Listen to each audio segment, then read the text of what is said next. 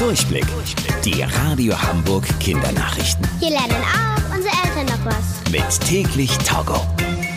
Ich bin Saskia. Hi zusammen.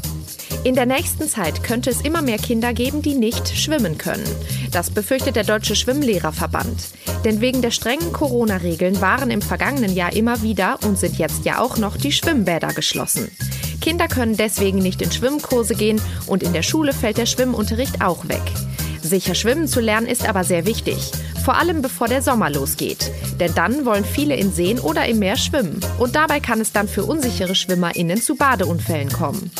Wann genau die Hallenbäder wieder öffnen dürfen, steht noch nicht fest. Wenn die Corona-Zahlen in der jeweiligen Region besonders niedrig sind, könnten die ersten Bäder aber in ein paar Wochen wieder ihre Türen öffnen.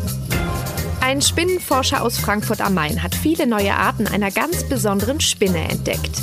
Die Spinne hatte er vor einem halben Jahr auf der Insel Madagaskar in der Nähe von Afrika entdeckt und sie nach der bekannten Klimaschützerin Greta Thunberg benannt. Die Riesenkrabbenspinne heißt deshalb Thunberger Greta.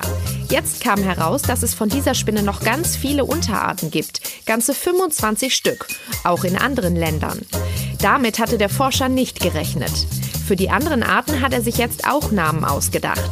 Eine heißt zum Beispiel Thunberger Malala. Sie ist benannt nach Malala Yousafzai. Das ist eine junge Frau aus dem Land Pakistan, die sich für die Rechte von Kindern einsetzt. Die Radio Hamburg Kindernachrichten. Mit täglich Togo.